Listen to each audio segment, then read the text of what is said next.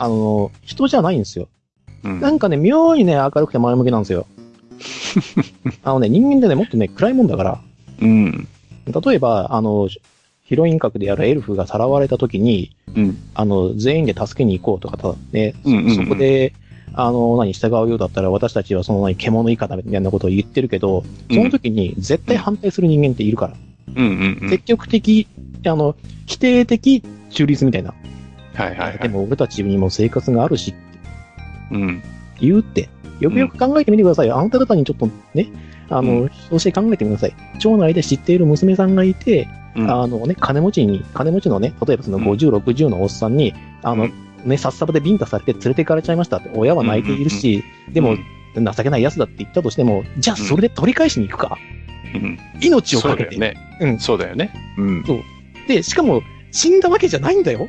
殺されるわけでもないし。そうそうそう。うんで、その子は確かに辛い思いするかもしれないけれども、それで自分たちの村は、ある程度平穏が約束されるわけですよ。そう。うん。そうすると、そっちになびくやつだって絶対出るはずなんだよね。そうなんですよ。あの子には悪いけど、自分たちの生活がそれで守られるんだったらっていう。うん。だから、そで、あの、しかも、その、多動といった、その、まあ、姉貴肌のその、獣人の人も、義理の娘なんですよ。うんうん。血繋がってないんですよ。一緒に暮らしてるけども。うんうん。ねうんでも、多動っていうの、まあ、うん義憤があるんでしょうよ。まあ、そこは別に、特に突っ込むところじゃないんで、うんそこはいいんですけども、うん。じゃあ、そういった時に、初めて民主主義が出てくるわけでしょ？うん。そうね。じゃあ民主主義的には、そうだよって。うん。もっと面白くできんじゃん。ね、うん。いやだからね。だから民主主義的には確かにそうなんだ。よ。で、で、例えばその姉御肌のその獣人のお姉ちゃんにビンタされようとも、うん。いや、でも村の平和のためにはこれがベストなんだって言うけれども、超人たちは恩人である、その、あの、エルフを助けるために尽力するとかっていう展開があるじゃない。そっちの方が何ぼか気持ちがいいか。うん。あとはね、あの、ただその、女の子を助けるっていうだけであれば、あの、忍者の女の子一人で行けば何とでもなるんだよね。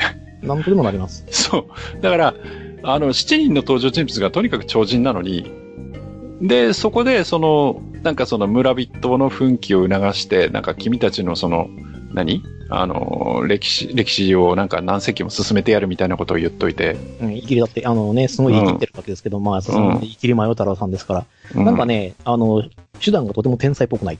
うんうん。で、革命だとか言ってるわけでしょ？革命だと。血が流れるわっていう。うん。だから、何世紀も進めるんだったら血を流さないで帰ろうよって話でね。そう。うん。血を流さないか、少なくとももうちょっと、うん。なんかあるやろっていううん。のが、ものすごくね、まあ、いろいろとこう言いたいことがいっぱいあるので、はいはい。なんなんですけど、まあ、あの、まあ、ご都合主義の面で言わせていただくと、うん。あの、ヒロインのエルフ、うん。えっ、と、最終的に、あの、漁師のところに行って、うん納得して、自分が犠牲になれば村が助かりますっていうところまで納得して、うん自分はね。うんそう。で、胸も揉まれて、で、自分、あの、自分から胸を揉まれに行って、うん。でうんあの、キスをせがむっていうシーンがあったじゃないですか。うんうん。あ。あれで、うんなんかよくわからない不思議な力で、あの、漁師と、漁師が吹っ飛ばされて、エルフもその衝撃で気を失いましたって。うんうん。どっからそのあれが来たのっていう。その線引きってどこ？うん。おかしくないっていうう。んどこがトリガーになってるかがわかんない。うん。例えば純潔であるって言うんだったら、主人公にキスしたのは一体何？口移しで言われ。うん。そうだよね。うん。で、うん嫌がっているんだったら、うん。そこは作用すべき。で、本当は嫌だったっうん。ていうんだったら、胸揉まれた時点でもうダメだろう。うん。で自身で納得してにもかかわらず、うん。で、あの、それだったらせめて、一番槍ついた時ぐらいだろうっていう。つく瞬間とか、一番やりね。一番槍が、はいはいはいはいはい。とかじゃないとおかしいはずなんですよ。その死後の仕方もすごくなんか、あの、ストーリーの展開上どうしようもないです。うんここでやんないと、まあなんか、うんあれだからっていうので、吹っ飛ばしただけであって。で、しかもそれに対して特に何の説明もないですからね。まあね、あの、大昔ですけどね、あの、一番槍を突かれた瞬間にあの、星が起こり出すっていうリオン伝説フレアってのもありましたけど。ありましたけど。はい。あのね、その辺がね、非常にね、なんかね、やっぱ、いや、なんか、どうにかなるだろうっていううんところもあるんですけど、まあうん、あと、そうですね、あのー今実はあの観客にいるドビンさんがまあ黙って聞いてるんですけど、うんあの、ドビンさんが嫌いなキャラクターが、あの、マジシャンなんですよ。マジシャンね。あの、はいショタ、ショタボーイね。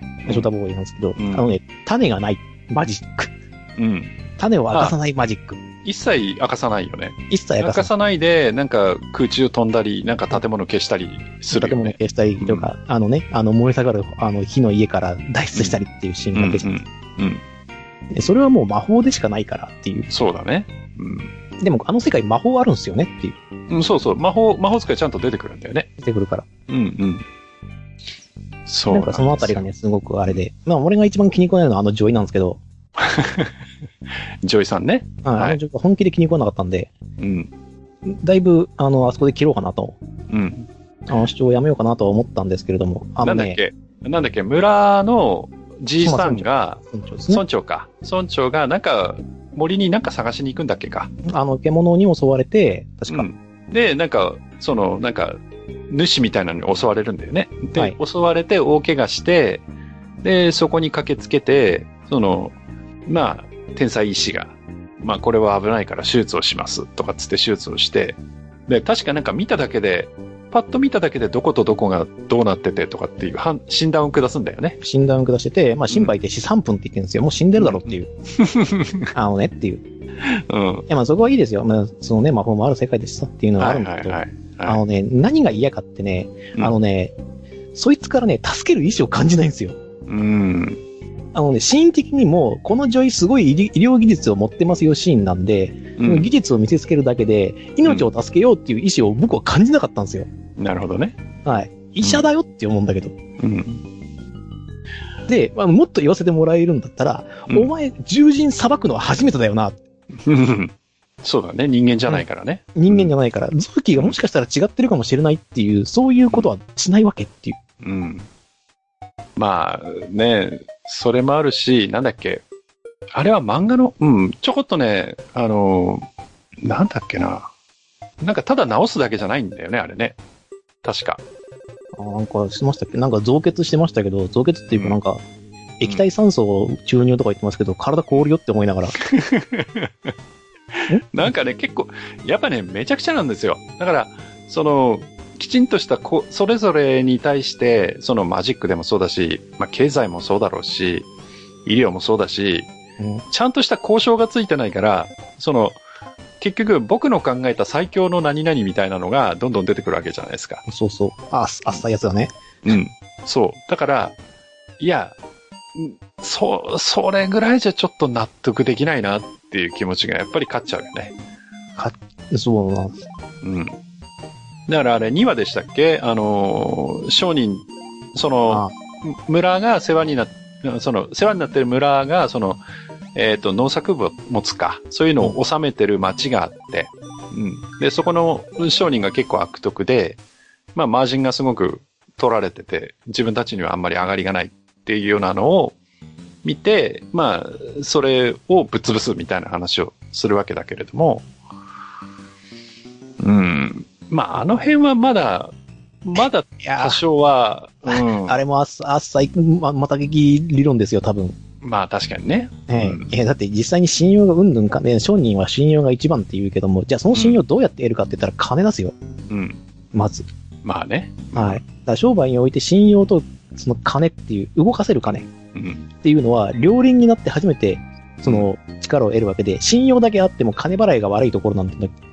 意味がないわけですよ。金だけあって信用がないっていうのはダメダメですけど、両方が釣りあ、あの、あって初めて力になるわけで、うん。で、お前はどうやってその信頼を手に入れたのっていう。うん。その辺がね。で、なんだっけ、その、まあ大きな収入源になってる、その、船を持ってるああ、なん貿か、貿易船の人たちがいきなり出てきて、いきなりもうね、あの、取引始めちゃうでしょ。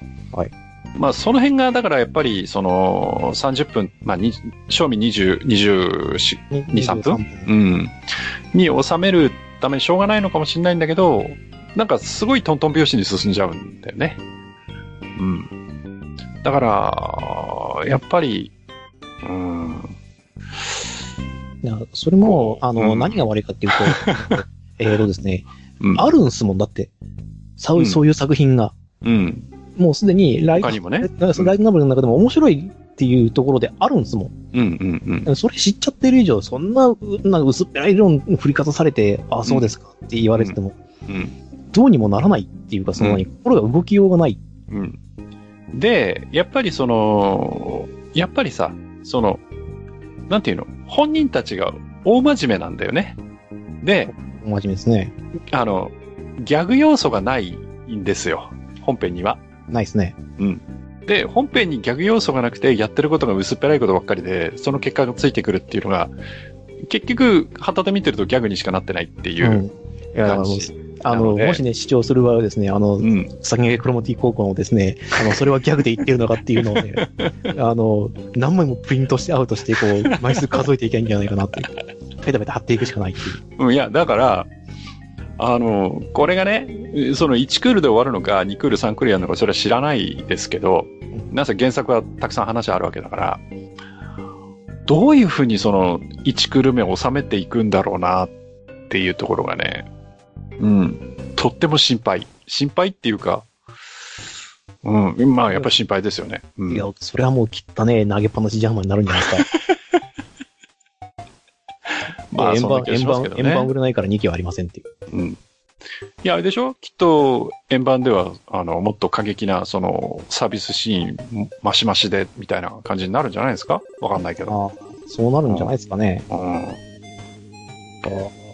いや、だからね、あの、とりあえず5話まで見てますけど、あの、絵はね、非常に綺麗ですよ。うん。いや、あの、そう、あの、それってあれですよね、あの、クソゲーを褒めるときには音楽はいいんだ、音楽はみたいな、そういうそうそうそうそう。女女の子は可愛いんですわ、確かに。うんだから、そのエルフの女の子も可愛いし、ね。うん。あんなに胸大きい必要があるかっていうのもあるけれども、うん。だからあれなんですよ。あの確かにね、その、出てくる7人の、えっ、と、主人公格の、うんえっ、と、造形も可愛い子は描かれてますよ、造形はね。うんうんうんうん。うん。そうそうそう。あと途中で出てくる何ですか、あの、奴隷、奴隷商人に売られてたあの、獣人の子？うん、はいとかね。まあ、あとその、最初の村のその、おっかさんもそうだけども、女性陣は非常に可愛らしく描かれてるわけですよ。まあ、7人の中の女性陣も含めて。うん。だからそういう面では、絵として見る分には非常に綺麗で、なんか安心して見てられるんだけれども、肝心のお話がね、セリフはじ、喋り始めるとね、もうね、我慢できないんですよね。うんで、その、そこの社会の、なんていうか、制度というか仕組みみたいなのもなかなかわからないというか、うん、ちょっとわからないですよね。まあ、てなんか、おそらく帝国なんだろうと。帝国で、まあ、貴族がいて、で、なぜか知らないけど、まあ、王様がいて、まあ、皇帝か。いるよね。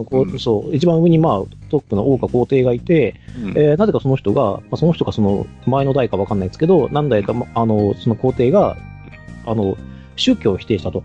うん宗教ダメよと。神なんかいないって。うん皇帝が一番上であると。うんで、えっ、と、実力主義であると。うん強き者が全てを駆逐するんだ。ね。っていうふうな国を作りましたと。はいはい。えー、どうやら獣人は人間よりもあの身体能力が高いようですと。うん。なぜ上に来ないのかと。うん。そうね。だったらまだ人間至上主義って言った方がいいじゃないですか。はいはいはあの、シードで、あの、ブルーコス、あの、ブルーコスモスみたいなもんですよ。い。うんうんあのね、地球、地球人類ことが最上であって、スペースノイドはね、そんな奴は認めないっていううん。いうぐらいの気持ちでやってくれた方がいいのに、じ超実力主義っていうんだったら、いや、獣人の方がっていう、うん力こそ全て、力こそパワーっていうんだったら、うんそういう世界にならないっていう、そうね。えそれを恐れて弾圧してるって思ったら、なんか、それはそれでなんか、矛盾が溜まりそうだなっていう、うん。弾圧してるんだったらあんな自由な村あっちゃいけないしね。そうなんですよ。うん。だからもっとその飢えてるような演出とかがあってもいいと思うんですよね、それはあったら。うんうんだし、あの、5話の最後の方で飲んだくれてる貴族いたの覚えてます？あの、あ言いましたねうんあれ十字になったでしょ？あ、そうだっけ？そこまでちょっとわかんなかった。あれね、で、貴族だって言ってるんですよ。うんうん友人貴族いるやんっていう。うん虐げられてないやんっていう。はぁとか思って。うん。うん。なんだこの世界って思って。で、しかもあの、で、この後のコメントなんかでもいろいろ突っ込まれてますけど、はいあのはい。、宗教が根絶やしになってる世界で、うん。神様って受け入れられるの？っていう。うん。そう。そしてね、その、主人公が、その、自分たちが革命をやっていって、その、要は今の、まあ、帝国をた倒すところまでおそらく考えてるんだろうけれども、そのためには宗教が必要だみたいなことを言い出すんだよね。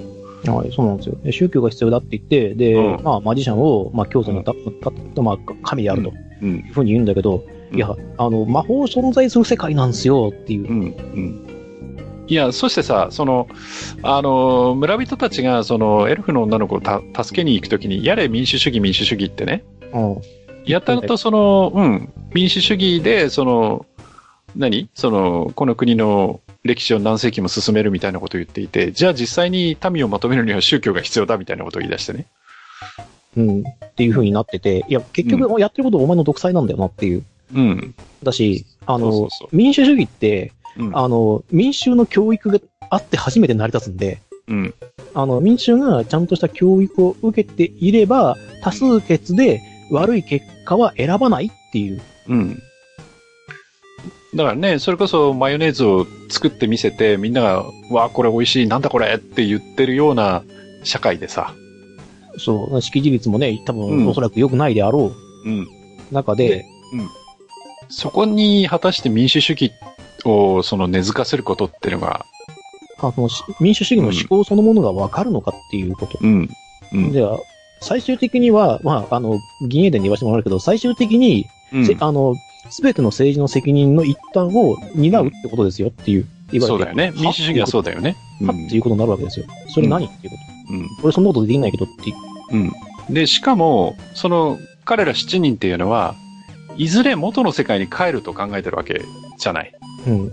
そうすると、その、わからないけれども、もしかすると、その、志半ばで、その世界を放り出して自分たちは帰るっていうことになるかもしれないと。いう時に、そんな中途半端な宗教と中途半端な民主主義残したら、ただ国がか混乱するだけだよね。そう、そうなんですよ。うん。だし、あの、いまいちわかんないのが、うん。あの、お前たち帰りたいの？っていう。うん、まあ一応帰りたいんじゃないの？あの、その辺の描写がないっていうのがちょっと嫌なんですよ。だ目的まあね最終的な目標が語られてないんですよ。うんうんだから、あの、終着点がわかんないんですよ。うん。うん。どうすんのっていう。うん。お前たち何がしたいの？っていう。うん。で、もし、その、いわゆる彼らの考えてる革命っていうのが完遂した後で自分たちが元の世界に帰れるって思ってるんだったら、それもまた随分都合のいい話であってね。うん、そうなんですよ。うん。だからね、もうずっと喋ってきてますけど、はい。もうね、納得いかないとこばっかりなんですわ。だから、あの前にもね、まあ、あのこの、このメンツではなくて、まあ僕と、あの、閣下で喋りましたけど、某ね、アニメについて随分納得がいかないとかっていう話をしましたけど、ああ、うん。それとはまた別な、その、ベクトルでね、いいのかと。いうのがね、やっぱあるわけですよね。この作品に関しては。うん。うん。ねえ。うんなんか、もうちょっとこう、掘り下げるだけでも、あのー細けいことはいいんだよって言えるって思うんだけどなってうん。うん。思っちゃうんですよね。だから、うんさっきの、あの 燃える家の前で演説があったじゃないですか。はいはい。あれの時に、うんえー例えば、あの、獣人たちの設定をもうちょっと掘り下げておいて、ちゃんと描き方を描いておいて、うんで私たちは群れで生きる人間だから、うんたとえそれで血が繋がっていなくても群れの一員をうん。見捨てることはできないっうんうんていうような、その要するに獣らしいというか、そうん。うんうん獣人らしい思考があって、それが私たちのその、なんだろう、誇りでありっていう、うん。うん。今を生きるっていう、うん昔からそうやって僕たち、私たちは生きてきた。うんでそうでない者たちはまあ一人でうん。暮らすことを選んだりもしたけれども、少なくとも私たちは群れで生活することを選びたいっていううん。ことを言うとかさ。うん。で、そう、あ、今ね、ふっと思ったんだけど、そうなると、うんそういう、あの、群れの意識みたいなのって、はい群れって必ずリーダーいるんだよね。はい。うん。で、リーダーがいて、その下にみんなが集うっていう社会形態。まあ、猿山とかそうだけど、それと民主主義って必ずしも相入れないんだよね。ああ、それはそうですよね。うん。だから、はいそこで、じゃあ、そういう群れという意識を持っている獣人たちに、その、より良い、その、社会形態みたいなのを、その、広めてあげるにはどうしたらいいだろうって主人公が例えばな思いな悩むとかね。ああ、そうそう。あのそういうのがあれば、また、なんか面白いことできそうな気はするんだよね。あの、この子たちは基本的にあの、悩まない、つまずかないっていう、うん。うん、悩まない、うんつまずかない、えっ、と、まあ、くあのね、えっ、と、なんだろうね、あの、苦労しない。まあね、タイトルに余裕って入ってるぐらいだからね。余裕って入っちゃってるからね。うん。う。うんん。そんなわけねえだろっていう。うん。とか、まあ、その辺とかね。だからで、あの、その、群れってか、その身内っていう考え方を、ちょっとこう、メインテーマに据えてみると、例えば、その主人公の司くんでしたっけ？その総理大臣そうそうそう。うん。が、司えうんー、つか司っていうのは、じゃあ、あの、元の世界では少なくともその日本国っていうのを身内と考え、強く身内と考えている人間。だから、私は日本に帰りたいとか。うん。で、貴族に関しては、貴族の人間たちだけは、にはちゃんと身内だっていうふうに考えてるとか。うん。身内の考え方の違いっていうのがちょっとできるじゃないですか。うん。うん。で、その時に、さつかさくんが日本にももちろんその気持ちはあるけれども、うんお世話になったに人たちに対してのっていうので、で、あの獣人たちは自分たち、自分たちのことも身内だっていうふうに言ってくれてると。うん。っていうふうに考えて、その中でちょっと思い悩むとか、うん。あるやんっていう。うん。あるやんっていう。でそういう揺らぎがねえとさ、うん。いやー、だからね、こういう、その、物語を欲してる側の人たちって、その、もしかしたら作品の中でその、キャラクターが思い悩むところを見たくないのかな？はい思い悩むのは、えーと、自分だけで十分だって？いやいやいや、そんなことはないよ。超人たちだってみんなね、あの、うんいわゆるその現実世界にいる、あの、才能ある天才たちだってみんな苦節しながら頑張ってんだって。そうそうそう。みんな悩んで大きくなった、だからね。そうそうそう。うん。いや、そうなんだけど。あそうだから、ね、物語としてそれ、なんか簡単すぎねっていう。うん。まあだからね、あの、コメントっていうか、その、ね、小説のレビューなんかにもあったけど、その、逆にそういう、何？もうただありのままにただ受け入れるみたいな感じで、なんかうまく話が流れてってくれればそれでいいみたいな層には、逆にこの作品は気持ちいいんだと思うけどね。まあ、だとしたらもうちょっとこうテンポよく、抜きでいってほしいんですよね。まあ確かにそうですね。うん。そこに変な理屈とか、その、小一があるところで、こう、ストーリーがなっちゃってるから、だからね、そう、気持ちよく滑れもしないんですよ。うん。いや、だからね、あの、我々とは相入れないんだけれども、まあそのレビューにもあるんだけれども、その、えっ、と、絶対的な悪逆非道な敵をチートな能力で倒していって、ヒーローとヒロインがいて、ちょっとラブコメな雰囲気も漂わせ、漂わせる王道だと。いやいや、あの、王道舐めんなよ。あのな。で うんで、うんここで理屈っぽく書いても興ざめだしっていう言葉が出てくるレビューがあるんだよね。うん。いや、あうの、作者が理屈っぽく書いてるんだけど、うん。だからその辺がね、うん、なんとも、なんとも言えなくね、うんやっぱ稚拙としか僕は言いようがないんですよね。うん少なくともこれを買って読むかって言われたら、いやー、それだったらね、あの、募金しますよ。うん。だから、あと、一つ、その、まあ、受けてる理由を探すとすれば、その分かりやすくゲスな性格で金や権力を持っている敵役に対しての無双と、這い上がろうとする弱者を拾い上げる図式で痛快さのある話にしているという、まあ、分析のレビューがあるんだけれども、うん。だから、それは、あの、うん。強者に寄り添っていたいだけじゃんっていう。うん、いや、まあまあまあ、そういうことだとは思いますよ。うん、そういうことでし思うょんだけど、うん。で、まあ、あの、買ってる側に行きたいと。うん。で、できれば勝利を味わいたいと。うん。弱者の側から。うん。うん。うん。うん。なめんな。まあね。うんまあ、それは、まあ、我々みたいな、まあ、おじさんの意見であるわけですよ。って、うん。あの、少なくともね、あの、なんだろう、うあの、自分の手でとは言わないけども、うん。自分の手、あの、少なくともなんか、もうちょい覚悟があってもいいんじゃないですかねっていうのは、あの、老害の考えなんですかね。うん。いや、まあまあまあ、いや、もちろんね、自分も、まあ、あの、ジアダックさんと考えは同じなんだけれども、まあね、そういう、こういう、うん、まあな、なんとも結論は出ないんだけれども、こういう作品が出てきて、それがある程度その受け入れられて人気が出ていくっていう、その背景みたいなのもね、うん、ちょっと考えてみる必要あるのかなってちょっと思ったわけですよ。うん。まあうね、ん。うーん。まあね、我々としてはなかなかちょっと厳しいなと思って、まあそれでもなんとかね、5話までは追っかけたわけですけれども。はい。はい。うんまあ、うん、どうかな、これ、なんか、なんかね、見るたび見るたびにね、KO されそうでね、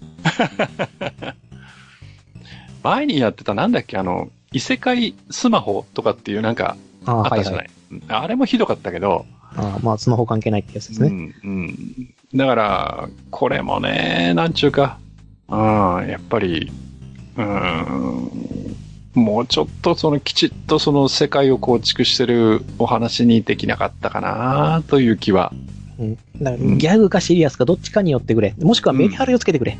うん、そうだね。うん。はい。少なくともアニメにする際に味付けが変えられるんだから、そこはやりゃよかったやんっていううん、のがあるんですよね。で、うんまあ、あの、今回この一応アニメ見てて思ったんですけど、うん。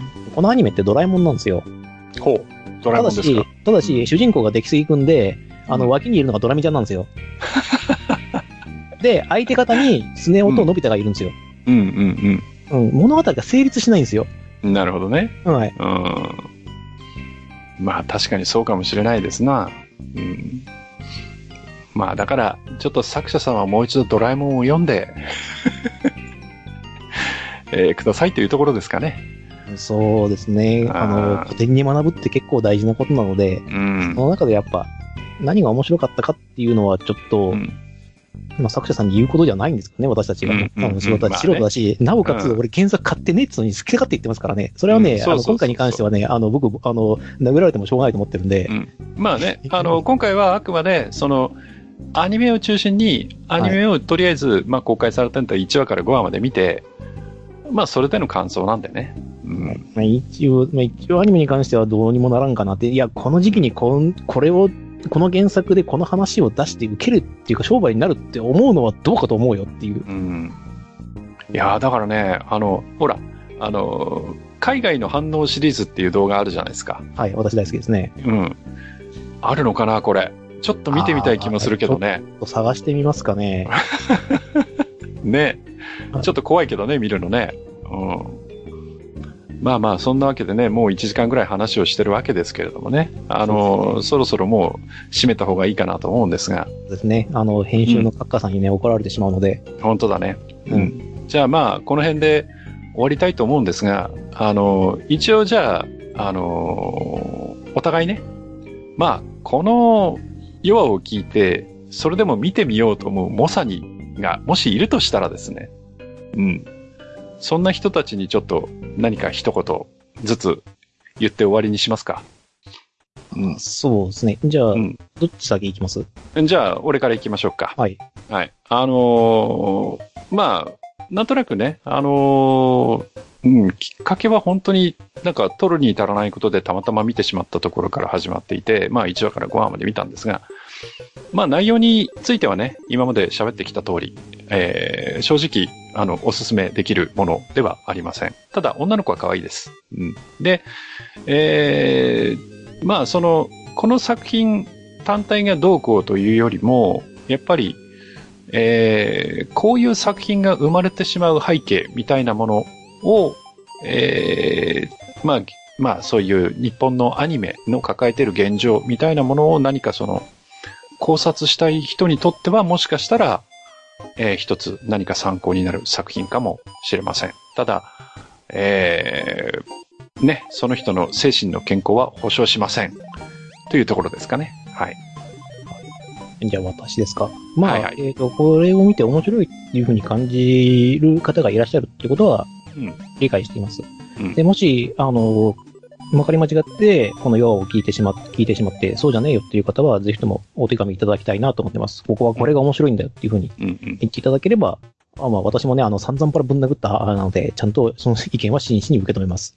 っていうことは先に言っておきます。で、あの、そうですね、この作品をもし、その、ご覧になりたいっていうのであれば、その、商人のことに関して言えればですね、あの、狼と香辛料っていう名作がありますので、先にそちらを読んでください。で、あの、剣撃アクションが見たいとかでしたらね、それだったらあの、水戸黄門とかってありますから、すごくわかりやすい完全懲悪の話はございます。うん。はい。で、今は結構話も起こってまして、現代風になってますから、うんあの、結構受け入れやすいと思います。そのそういう風に作られています。で、あの、発明に関してはですね、あの、作中でも、あの、作中じゃねえや、あの、ヨガの中でも、えーご紹介しましたストーンワールドの方が、えー圧倒的に科学的な交渉がしっかりしていて、話もしっかりしています。見ていてイライラしないです。かつ、あの、泣けて、すごく熱くなるシーンもいっぱいあると。ちゃんとした作品になっています。うん。あとは何ですかね。えっ、と、医者の話？ブラックジャックを読みましょ 全然褒めてねえな。いや、俺もそうだけ名ど。名作かつ傑作でございます。まあ確かにね。はいあれはもうね、やっぱり手塚はすごかったということで。はい。はい。え、何総理の話？そうですね。アドルフに次ぐとかいいんじゃないですかね。うん、そうですね。その辺がいいかもしれませんね。はいでもし、あの、本当に、あの、自分の時間が余って、ああ、ちょっとじ人生の時間を無駄遣いしたいなという場合は、アニメを見る場合がおすすめですが、その際にはですね、ぜひともですね、ニコニコ動画で見ることをおすすめします。なぜかというと、コメントである程度面白くなってるからです。うんあれ、コメント出してみると結構辛いです。正直。少なくとも私たちの年代から見ると、年代を、年代に来て、まだ、あの、アニメ見てるっていう、同類の方たち、同じん同じ穴の無地の方たち、うんあの、ニコニコで見ましょう。辛いです。そうだね。はい。うん。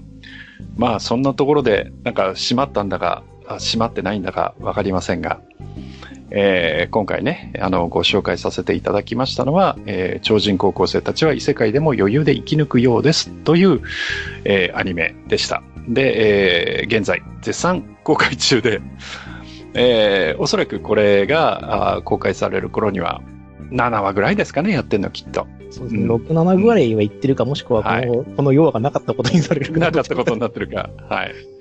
まあ、その辺はわかりませんけれどもね。うんはい。その辺は、まあ、あの、閣下に委ねたいと思いますが、はい。あの、もしね、えー、でも行ってみようというね、こ方う、あねの、ドンキホーテばりの勇者の方は、はい、覚悟して、覚悟して、ぜひとはいもあの、感想の方、お待ちしておりますので。はい。はい。はい。お互いにダメージを分かち合いましょう。ということで。まあ、そんなとこですかね。はい。はい。えー、なんかね、えー、めちゃくちゃな回にお付き合いいただきましてありがとうございました。えー、ジョーラクさんどうもありがとうございました。こちらこそありがとうございました。はい。この辺で失礼します。失礼します。